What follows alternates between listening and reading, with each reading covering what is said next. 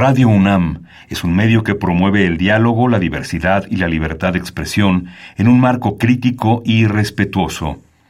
Los comentarios expresados a lo largo de su programación reflejan la opinión de quien los emite, mas no de la radiodifusora. Ingredientes para hacer la pócima de la diversión. Ancas de rana intrépida. Ratones de laboratorio. Plumas de pollo creativo. Mm, medio litro de carcajadas. Y listo. Revolvemos todo y decimos...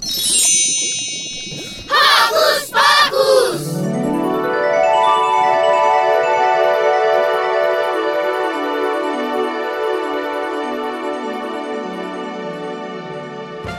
Bienvenidos otro sábado más a Hocus Pocus. Yo soy Silvia y los saludo con un sonoro beso. Y yo soy Santi. Y también les doy la bienvenida a esta emisión con un sonoro abrazo. Y no pueden faltar los apapachos sonoros para nuestros conductores Ricky, Milly, Lucy, Maga, Liber, Demian y Dani.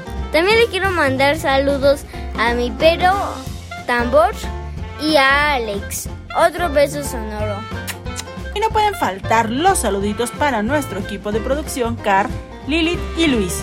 ¿Y qué te parece si empezamos por acá en Hocus Pocus? Yare nos trae una entrevista con Marion Reimers sobre el libro Juega como niña de Editorial Planeta. La pequeña Luna Flores Hansen nos cuenta qué quiere ser de grande. Quédense con nosotros para descubrirlo. También escucharemos la entrevista de Ricky a Masahiro Sugiera. En Hocus Pocus por Europa, Diego Emilio nos cuenta sobre la iglesia ortodoxa en Rusia. Y para terminar, Camilo Flores Sandoval nos cuenta sobre la tradición de la Virgen del Tránsito. Quédense con nosotros que ya inició Hocus Pocus. Recuerda que nos gusta saber de ti. Síguenos a través de nuestras redes sociales. Puedes hacerlo desde tu compu, tablet o celular con ayuda de tu mamá o papá. Facebookea con nosotros, búscanos como Hocus Pocus Unam. Regálanos un like, comenta nuestras publicaciones y mándanos tus sugerencias musicales. Pero si a tuyos son las frases cortas, búscanos en Twitter como arroba Hocus Pocus bajo Unam. Síguenos y pícala corazoncito. ¿Y qué te parece, San, si iniciamos esta mañana jugando con Ana y Gio?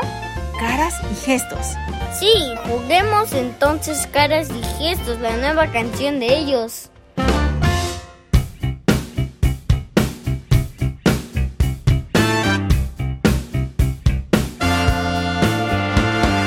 Vamos a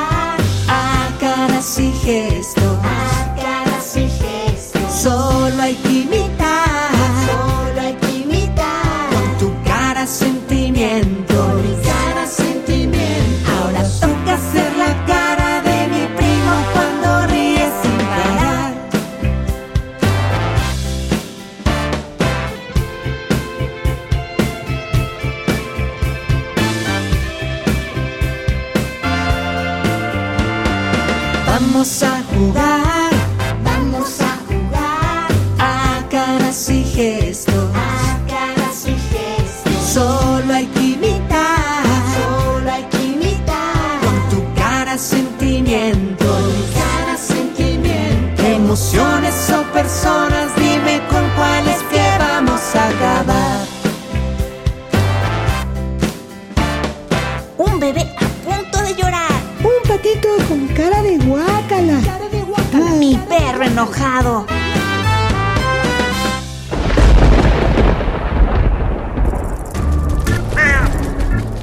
Chispas, radios y centellas. Estás en Hocus Pocus. Para todas las niñas que les gustan los deportes, el libro Juega como niña es para ellas. Bueno, también para los niños. Y Yare tuvo una charla con su autora, Marion Reimers. Escuchemos.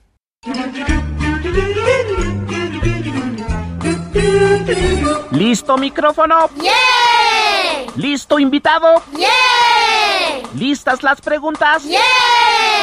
Tres, dos, al aire. Ahora va la entrevista. Joco, escuchas, hoy estamos muy contentos porque vamos a tener una conversación con Marion Reimers. Ella escribió un libro padrísimo que se llama Juega como niña. Y hoy también nos acompaña Yare. Bienvenidas, Marion y Yare. Hola, ¿cómo escuchas? Hola, qué gusto me da saludarlas a todas. ¿Cómo están? Muy bien. Marion, nos gustaría primero que le platiques a todos los Joco escuchas quién es Marion Reimers. Bueno, yo soy una mujer a la que le gusta mucho el deporte y además me dedico a ser periodista de deportes. Yo lo que hago básicamente es que en distintos medios, especialmente en la televisión, comento partidos de fútbol y doy noticias sobre los deportes. ¿Desde cuándo te diste cuenta de ser una narradora deportiva? Ay, esa es una muy buena pregunta, ¿eh? Fíjate que no me había dado cuenta de, de- de chica. Me empecé a dar cuenta más de grande. Yo de chica lo que quería hacer más bien era deportista y luego empecé a estudiar y yo lo que quería hacer era fotógrafa y documentalista, pero surgió una oportunidad de empezar a trabajar en deportes y fue cuando me di cuenta que me gustaba mucho la comunicación y me gustaban mucho los deportes. Ya que nos cuentas esto, si eres periodista, ¿cómo decidiste escribir un libro? Ah, pues es que muchas veces los periodistas escribimos libros sobre cosas que nos interesan. Yo decidí escribir un libro porque pues yo sentía que cuando yo crecí, tal vez a diferencia de ti y, y de, de otras niñas y niños que nos escuchan, cuando yo era chiquita todavía nos decían mucho en el patio de la escuela como insulto a los niños que corrían o que jugaban como niñas, ¿no? A las niñas nos decían que los deportes no eran para nosotras, que si practicabas deporte eras una marimacha. Y entonces eh, yo decidí que era una buena idea escribir un libro para que las niñas y los niños pues ya no piensen así. Muy bien, cuéntanos de qué trata el libro Juega como niña. Bueno, el libro Juega como niña es una guía ilustrada, tiene muchas ilustraciones, tiene mucho color y es un libro que trata de hablar de cómo las mujeres hemos siempre formado por parte de los deportes, cómo desde hace muchísimos siglos, incluso en la antigua Grecia, ya practicábamos deporte, cómo en realidad el abuelito del fútbol era un deporte practicado por mujeres y también pues explicarle a las niñas muchas cuestiones que tal vez no nos habían contado que tienen que ver con nuestro cuerpo, que tienen que ver con historias increíbles de mujeres que han sido deportistas, que se han destacado mucho o también de mujeres exitosas que tú no sabías que practicaban deporte, como por ejemplo Michelle Obama o Shakira. Muy bien, este único y este libro, ¿recomiendas que solo lo lean los niños o también los adultos? No, yo creo que los libros no tienen edad. Yo creo que a muchas personas adultas, papás, mamás, tías, tíos, madrinas, padrinos, les vendría súper bien. Creo que también a los niños les vendría bien leer un libro de estos para que también empiecen a, darse una idea de, de cómo las mujeres siempre hemos estado cerca de ahí. No sé tú qué pienses, pero yo creo, a ver, dime tú qué piensas, que los libros no tienen edad. Ah, no, y que los libros son para niñas y para niños. Yare, cuéntanos tú qué piensas sobre lo que te preguntó Marion. ¿Tú piensas que los libros son para niñas y niños solamente o también para los adultos o para todos? Para todos. Buenísimo. Estoy totalmente de acuerdo contigo y qué bueno que se lo dices a toda la gente que nos escucha. Y justo decirle también a toda esta gente que nos escucha, Juega como niña es un libro solo para niñas y mujeres.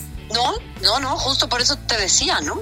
Yo creo que los libros no tienen género y es bien interesante también empezar a acercar a los niños a la historia de las mujeres. Creo que muchas veces, no sé si te pasó a ti, pero a mí de joven sí, que leíamos libros pues donde el protagonista era un niño, en donde el superhéroe era un niño, en donde todo giraba en torno a eso y no teníamos problema con leerlos. Entonces yo tampoco veo mal que un niño lea un libro que tenga a las mujeres como protagonistas, ¿no? Y esto, bueno, nos parece súper importante. Tú nos decías ya, bueno, platicabas con Yare de algunas mujeres que no sabíamos que hacían deporte, como o Michelle Obama o Shakira. ¿Qué otras mujeres, porque son pocas las mujeres que conocemos, al menos quizá ahora estamos más familiarizados, familiarizadas con que las mujeres estén en los deportes. Pero este libro también nos cuenta historias de mujeres que fueron pioneras en este deporte.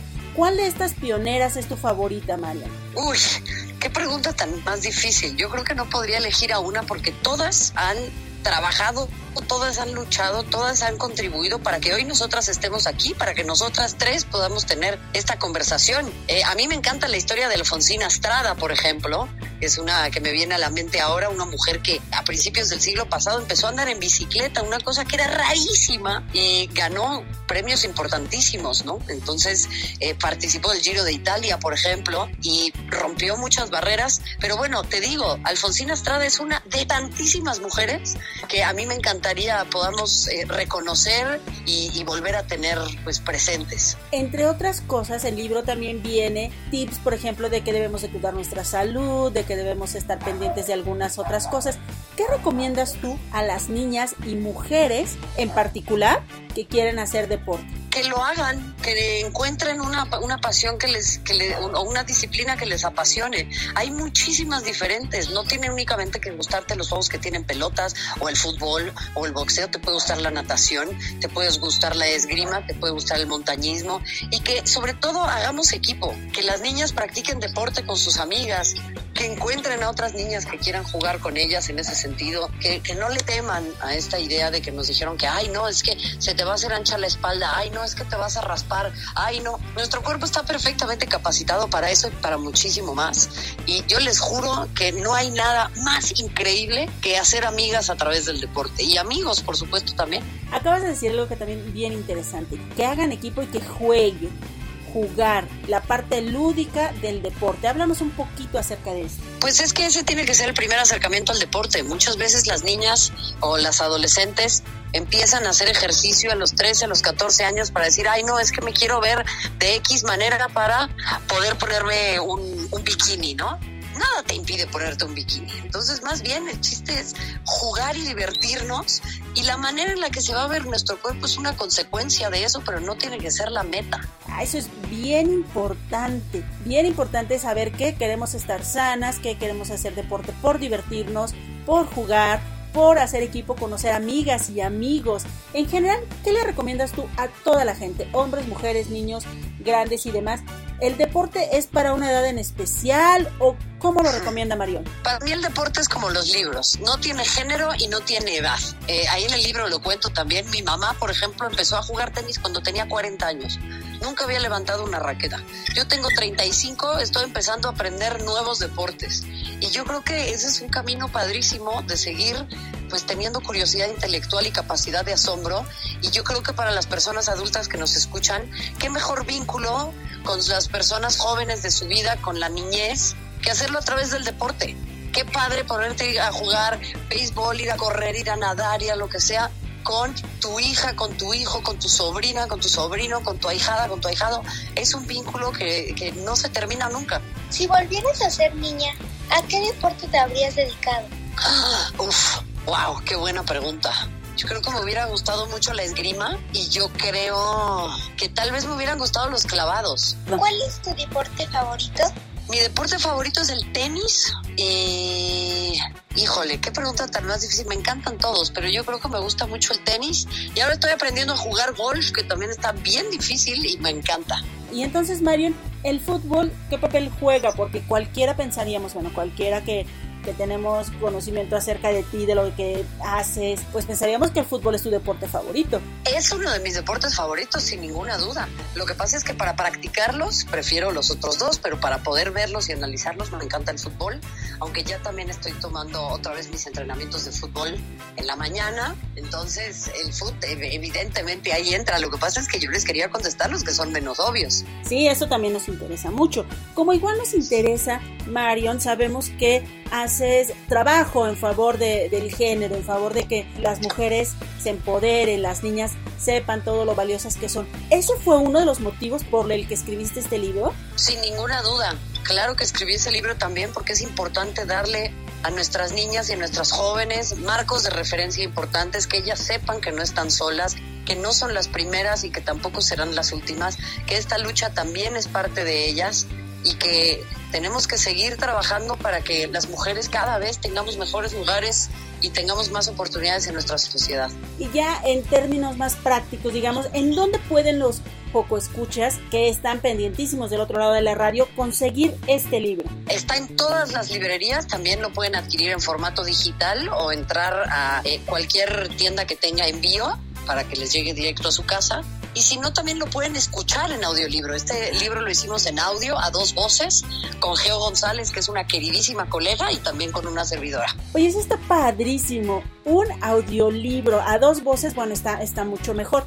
Pero otra cosa de la que no hemos hablado acerca de este libro es de las ilustraciones. No, bueno, yo no puedo ni dibujar una muñeca con palitos, entonces afortunadamente yo me alejé de los dibujos, pero sí estuve muy cerca de el tipo de diseño que quería, de cómo representar algunos objetos y algunas historias, y ahí hay que agradecerle a la gran Marisol Rivera y a todo el equipo de Planeta que la verdad hicieron una labor espectacular, es un libro muy dinámico, es un libro muy colorido, como tiene que ser el deporte y como tiene que ser la vida. Ay, eso nos encanta. Pues Marión, muchísimas gracias, no se pierdan poco escuchas esta maravillosa lectura o escucha, como ya nos dijo Marion, juega como niña de editorial Planeta. Y ahorita, al final, ¿nos podrías, podrías decir un mensaje para los Joco Escuchas? Por supuesto, para todos los Joco Escuchas, que no se pierdan este libro Juega como niña, pero sobre todo que no dejen de practicar deporte y que no dejen de leer, que son dos actividades que les pueden acompañar por el resto de su vida y que nunca, nunca les van a dejar solos. Pues muchísimas gracias Marion y que sigan los éxitos y que vengan más libros y que sigan todas las niñas y niños también empoderándose y adueñándose de su vida y que todo sea a color como este maravilloso libro. Exactamente, te mando un fuerte abrazo a ti, a Yara y por supuesto a todo el público. Muchísimas gracias. ¡Hey! Sé parte de Hocus Pocus y busca nuestras redes sociales. En Twitter somos Hocus Pocus-UNAM y en Facebook Hocus Pocus UNAM.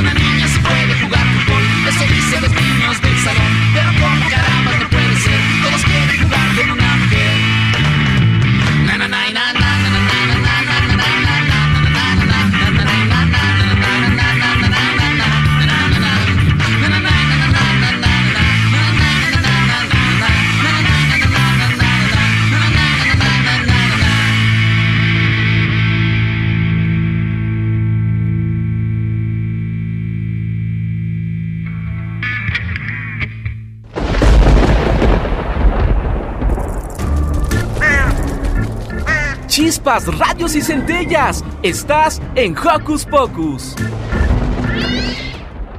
Luna nos cuenta qué le gustaría ser de grande. Escuchemos su sabrosa elección. Soy Luna, tengo cinco años. Cuando sea grande quiero abrir un restaurante donde voy a vender caquitos, carne y pollito. Y me puse a jugar, a vender tacos y mi hermano y mi papá me compraron mi papá dos y mi hermano dos. Así que en total vendí cuatro. cuatro. Me gusta hacer tacos. Me gustan los tacos porque me gustan. Porque los envuelvo, busco qué hay. Y les pongo frijolito. Les pongo cualquier cosa que encuentre. Para Hocus Pocus, Luna.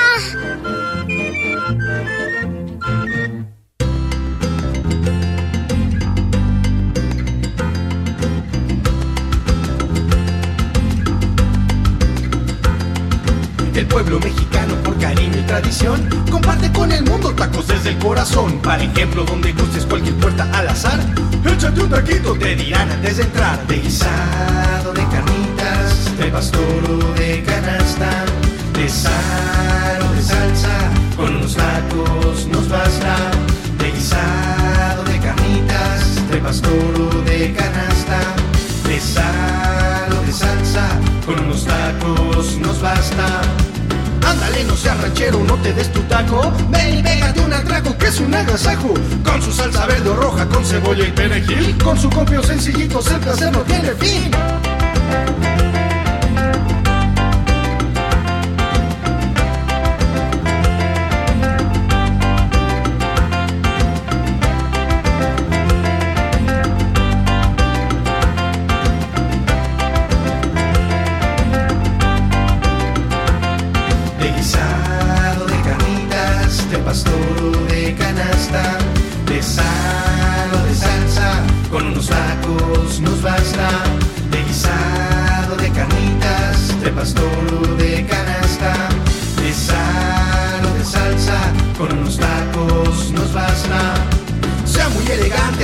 De la esquina, comer tacos con la mano es solo de gente fina y para hacer su taco. La receta no es secreta, déjase querer, le voy a decir la neta. Sobre una tortilla, lo que más le guste, luego la enrolla y su taco así le guste. Sobre una tortilla, lo que más le guste, luego la enrolla y su taco así le guste.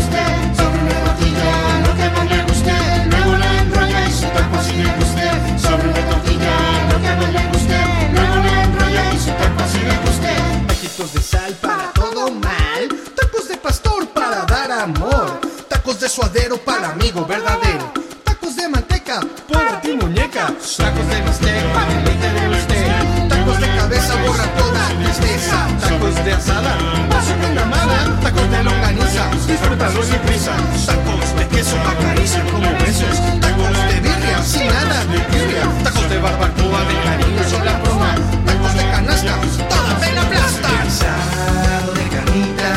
pastor de canasta, de sal o de salsa, con unos tacos nos basta. De guisado de carnitas, de pastor o de canasta, de sal o de salsa, con unos tacos nos basta. De guisado de carnitas, de pastor o de canasta,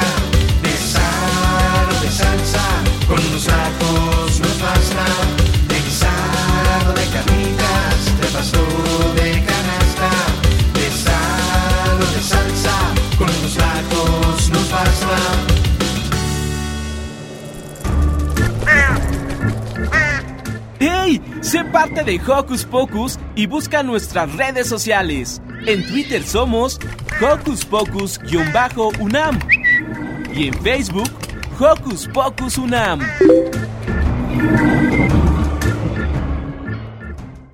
Masahiro Tsuheira platicó con Ricky. Paren oreja para saber de qué se trata.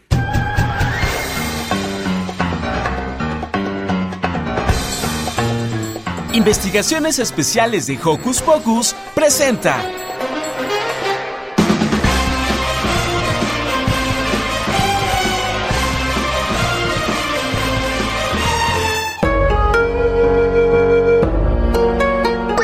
Escuchas? Muy buen día. Yo soy Ricky y el día de hoy me encuentro con Masahiro Chikura, eh, secretario de la sección política y de protocolo de la Embajada de Japón. ¡Bienvenido!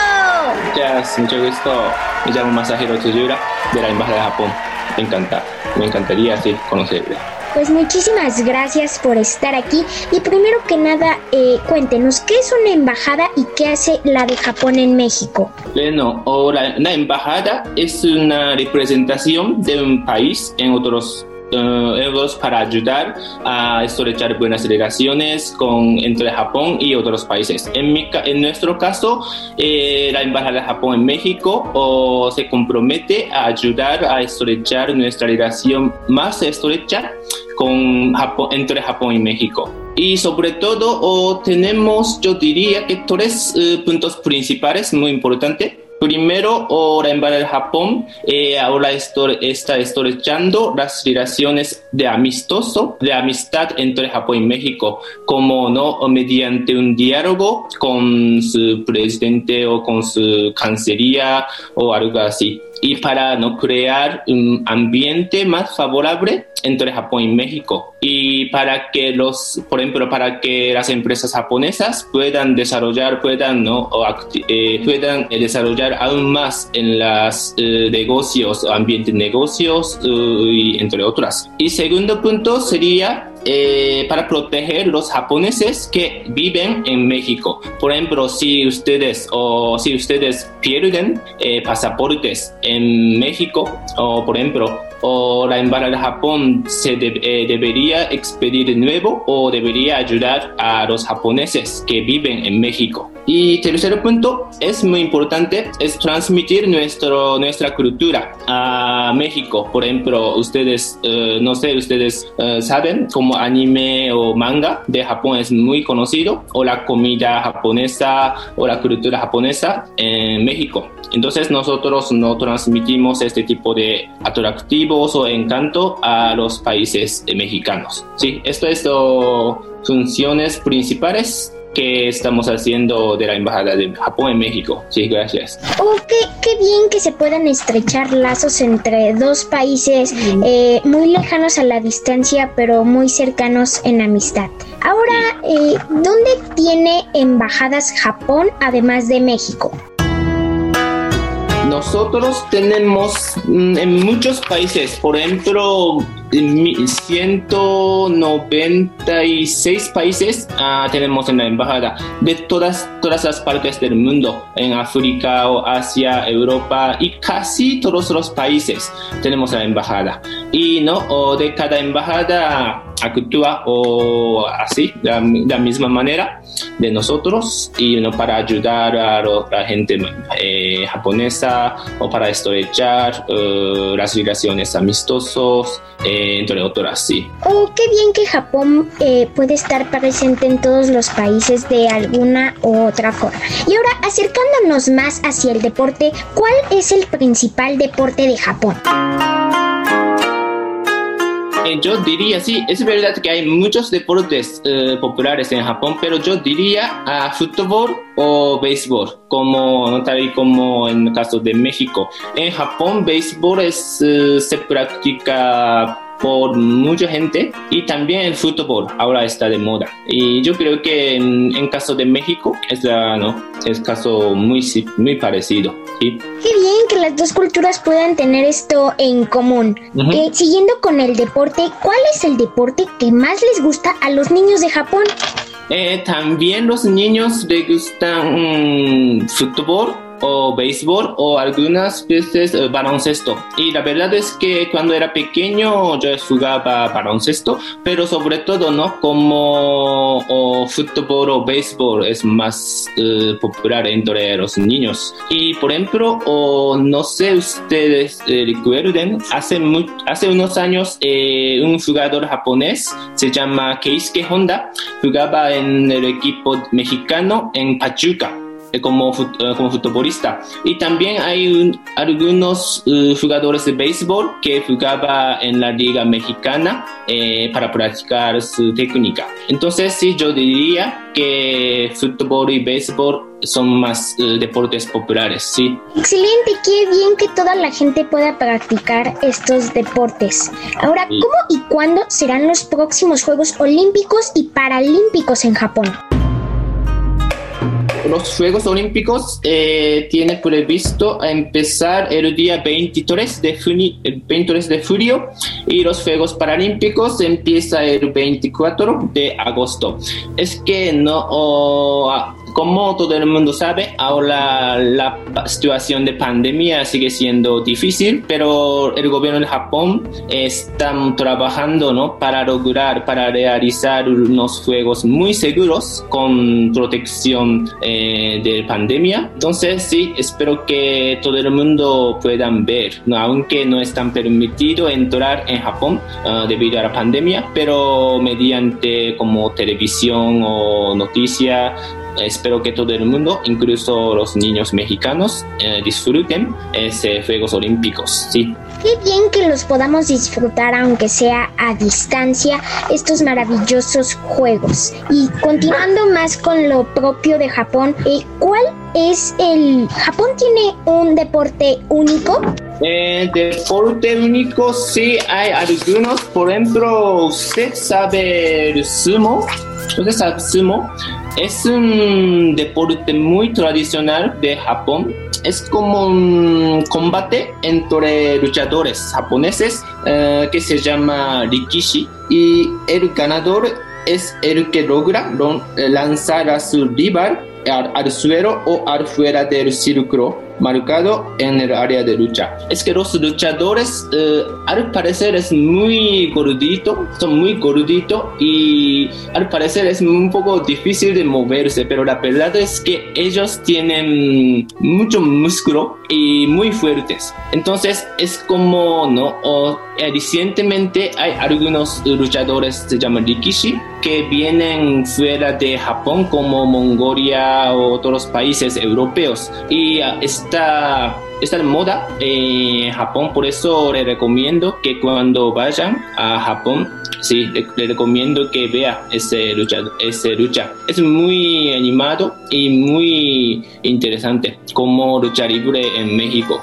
sí Qué increíble que Japón pueda tener esta maravillosa lucha y qué bueno que sea un gran atractivo para la gente del país y para los turistas. Ujú. Ahora, ¿cuál es el deporte que más practican los japoneses que viven aquí en México? Ah, en México o yo diría que, por ejemplo, los, los adultos como padres, eh, abuelos juegan ¿no? o golf, como se saben, pero los niños eh, normalmente juegan fútbol o béisbol, como le dije antes. Eh, es- yo creo que este deporte popular es muy parecido a lo de México. Entonces sí, y me dijeron que yo hoy escuchar algunas, algunos niños japoneses practican aquí en México como béisbol o fútbol y a veces baloncesto. Pero sí, yo diría que béisbol y fútbol es el deporte más popular. Así como en México y en Japón también, sí. Qué bien que, que estos deportes puedan ser muy parecidos entre los dos países. Ujú. Y antes de irnos, ¿qué es lo mejor de esta embajada y de Japón? Ah, yo diría que en la embajada de, por ejemplo, primero, la embajada de Japón, nuestra embajada de Japón en México, tenemos muchas informaciones útiles para ustedes, los niños mexicanos, eh, para animar a que no viajen a Japón para conocer fondo eh, sobre Japón. Por ejemplo, tenemos eh, en nuestra sección cultural tenemos mucha información sobre la eh, gastronomía japonesa o la deporte japonés o anime o manga. Entonces, si, eh, quieren eh, más información para conocer a fondo sobre Japón, eh, no dudes en visitarnos. Es que estamos siempre abiertos a todos y estamos dispuestos a ofrecer una información muy útil para conocer a fondo oh, sobre Japón. Y también Japón y México tenemos eh, una historia más de 400 años. Entonces, estamos, hemos sido amigos eh, durante largo tiempo y estamos, estoy muy orgulloso de estar trabajar aquí ¿no? para estrechar eh, relaciones entre ambos países. Pero sí, eh, por lo que se refiere a Japón, yo diría que el, el punto muy bueno es que la gente japonesa, eh, no sé ustedes saben, pero la gente japonesa es muy amable y muy, ¿no? Eh, muy amable y siempre le ayuda le ayudan cuando estén en ah, cuando estén en problema o dificultades. Entonces eh, cuando o si ustedes tienen la oportunidad de viajar a Japón mm, estoy seguro de que los japoneses les ayudan eh, con gusto y les ofrecen mucha información no So- para disfrutar eh, aún más sobre Japón sí entonces sí estoy orgulloso de ser japonés y de trabajar aquí en la embajada de Japón en México para no estrechar o fortalecer aún más eh, el lazo de amistad, amistad entre Japón y México. Qué bien que podamos estrechar lazos entre los dos países. Muchas gracias por la entrevista. Y ya para irnos, señor Masahiro, ¿podría darnos un saludo en japonés y en español para Hocus Pocus? Ah, sí, es que en japonés primero, sí. Eh, 皆様、えーこ本日はおこお聞きいただき誠にありがとうございました。えー今日のですね、私のラジオによって、 日本への興味がさらに増していただけると嬉しいと思っております。Eh, en español, agradezco a todos ustedes por escuchar mi eh, el día de hoy y espero que ahora eh, se haya fortalecido aún más eh, su interés por Japón y espero que todo el mundo puedan viajar cuando se termine la pandemia, viajar a Japón. Los espero. Muchas gracias. Muchas gracias a usted. Y claro que sí, ojalá podamos tener la oportunidad de viajar a Japón. Yo soy Ricky, él es el señor Masahiro Tsukura, secretario de la sección de política y protocolo de la Embajada de Japón. Muchas gracias, Joco Escuchas. Adiós. Adiós, muchas gracias.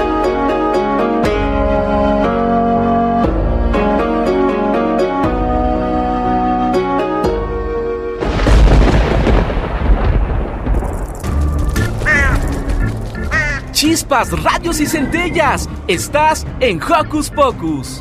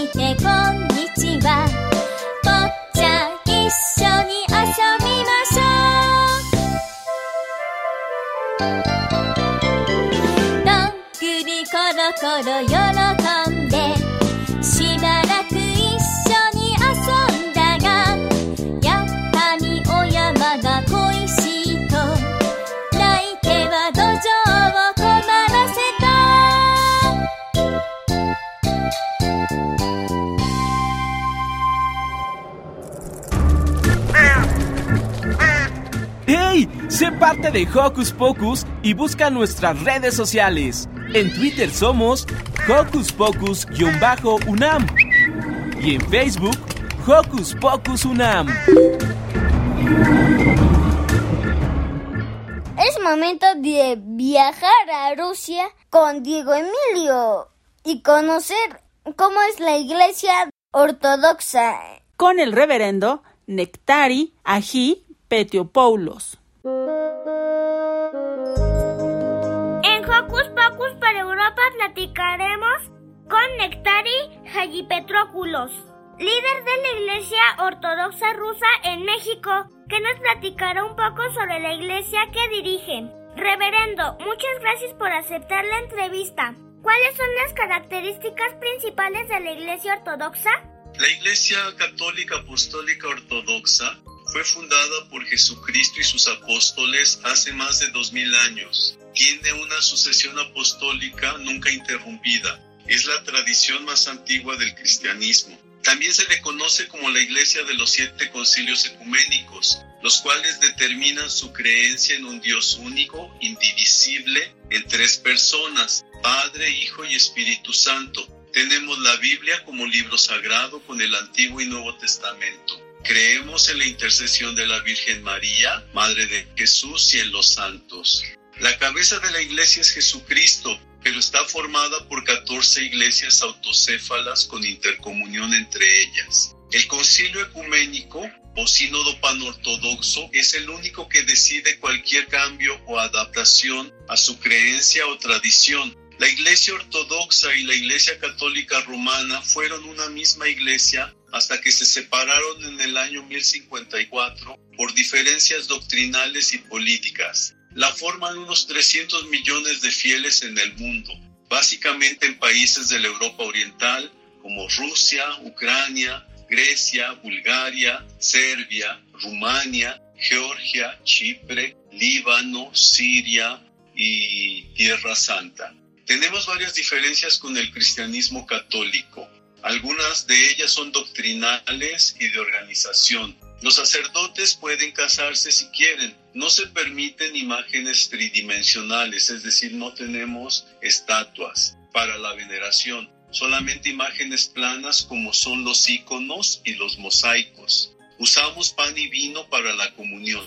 No tenemos instrumentos musicales en los oficios, solamente se canta a capela o en coro. Ya veo, reverendo, muy interesante. Efectivamente, la Iglesia Ortodoxa tiene mucha presencia, sobre todo en Europa del Este. ¿Desde cuándo se estableció la Iglesia Ortodoxa rusa en México? Los datos más antiguos que tenemos son del siglo pasado, de 1912. En ese año se estableció una iglesia rusa allá por el rumbo de Xochimilco. El padre se llamaba Yakov Korchinsky y su esposa Barbara. Ellos adoptaron una niña mexicana de nombre Dominica Anastasia y se la llevaron a Rusia cuando se fueron. Pero la mayoría de los inmigrantes que había en ese tiempo se fueron de México con la Revolución Rusa de 1917. Entonces la mayor cantidad de inmigrantes rusos llegaron cuando se deshizo la Unión Soviética en los años 90. Muchas gracias, reverendo. La Iglesia Ortodoxa rusa ya tiene mucho tiempo con nosotros aquí en México. ¿Cuál es la participación de los niños en la Iglesia Ortodoxa que usted dirige? Bueno, la iniciación cristiana de los niños se da casi desde que nacen, porque a los 40 días de nacidos pueden llevarse a la iglesia para su presentación al templo. El bautizo y la comunión pueden hacerse inmediatamente después de que se les presenta. Los niños son traídos a la iglesia desde muy pequeños para recibir frecuentemente la Santa Comunión. Al acostumbrarse a los oficios litúrgicos desde tan temprana edad, estos se convierten en parte de su vida y tradición. La iglesia conmemora eventos y fiestas durante todo el año, por lo que los niños también participan en la preparación de las fiestas. Se les enseña a cantar, a rezar y a ser buenos cristianos. A los niños les encanta encender velas al llegar a la iglesia para rezar por sus seres queridos, vivos y difuntos. Les gusta mucho pintar los huevos de Pascua y comer el pan bendito cada vez que vienen a la liturgia. A veces también nos ayudan en el servicio del altar. Actividades muy interesantes. ¿Cuáles son las festividades más importantes que se conmemoran en la Iglesia Ortodoxa Rusa en México? Bueno, celebramos el nacimiento de Jesús, o sea, la Navidad, pero que nosotros celebramos con otro calendario que se llama calendario juliano y celebramos la Navidad el 7 de enero.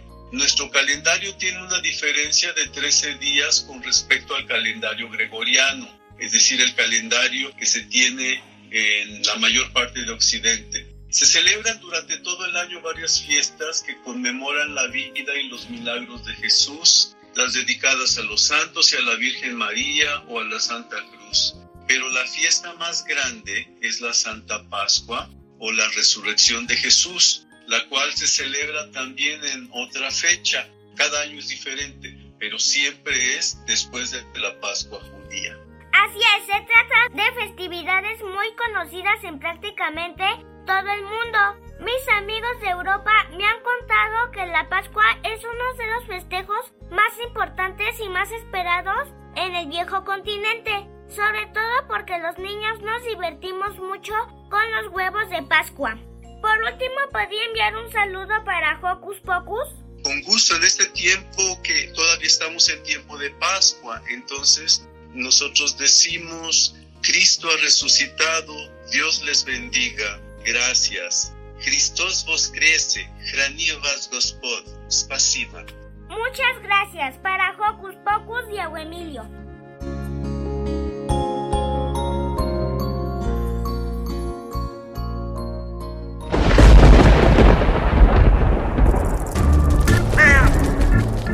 chispas, radios y centellas. Estás en Hocus Pocus.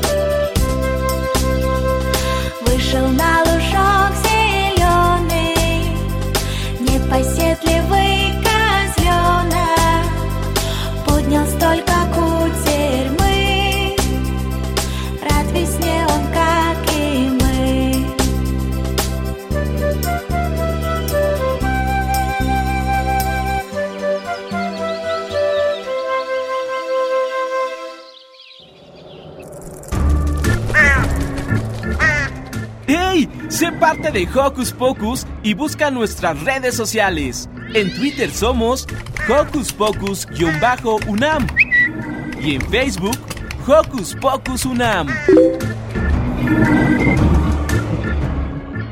En el estado de Morelos, en el municipio de Tlayacapan, existe una tradición muy arraigada a una virgen. Todos los detalles nos los cuenta Camilo Flores en La Nota de la Semana.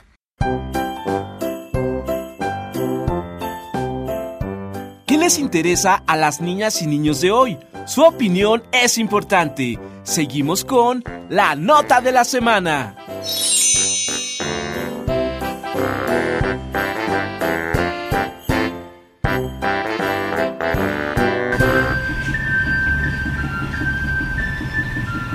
La leyenda de la Virgen del Tránsito.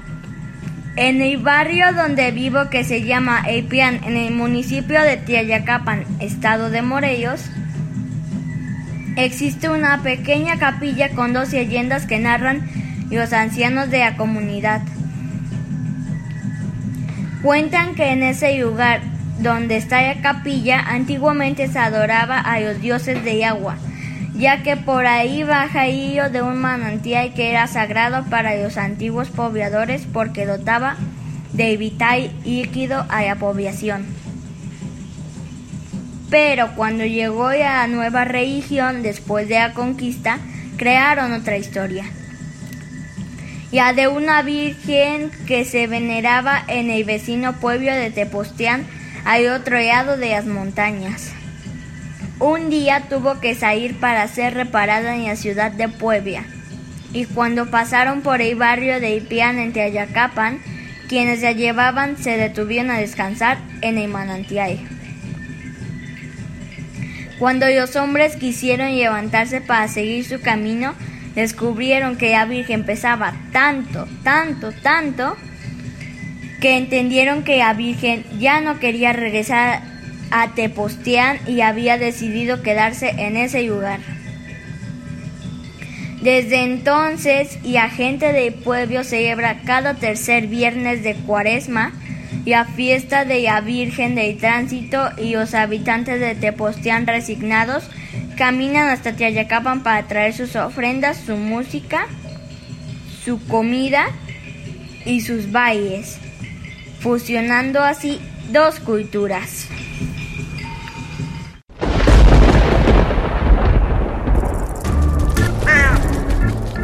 Chispas, radios y centellas. Estás en Hocus Pocus.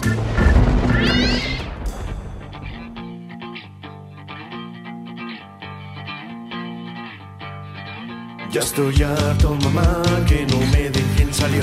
Todo el día encerrado, ya no quiero estar aquí.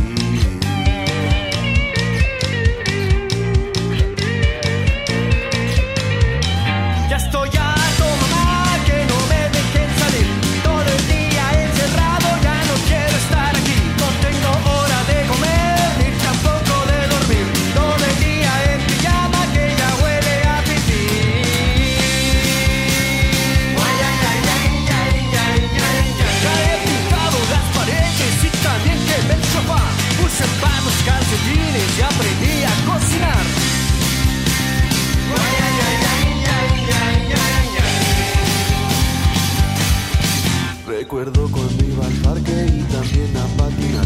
Todos juntos en bolita, no había por qué separar. Jugamos a la pelota y también a escalar. Todos éramos felices antes de esta enfermedad.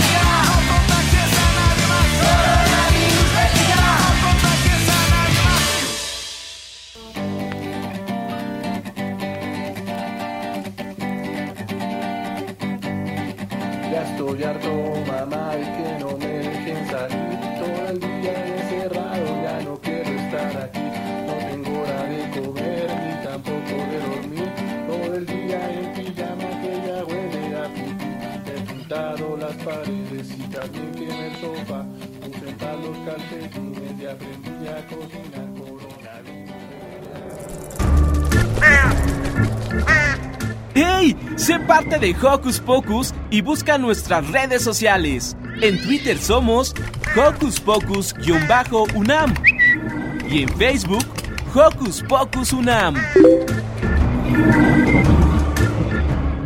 Por hoy ha terminado Hocus Pocus, pero no olviden que los esperamos la siguiente semana a la misma hora.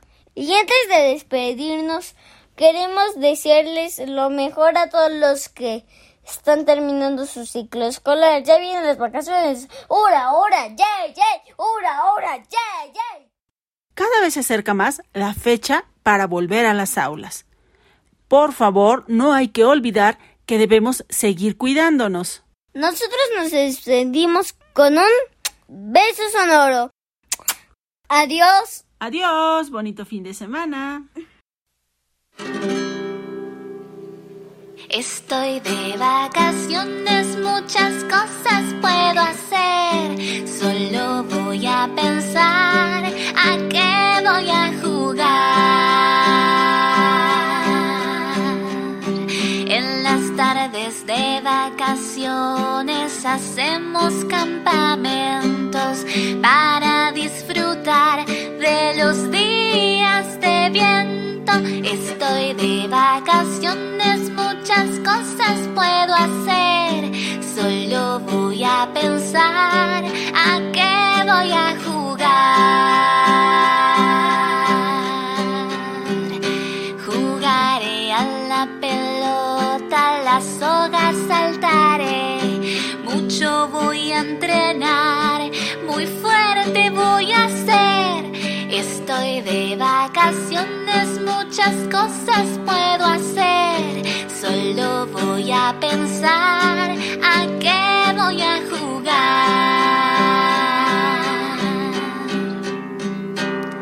Seré un cocinero de gorra y delantal, ricas tortas y comida voy a preparar.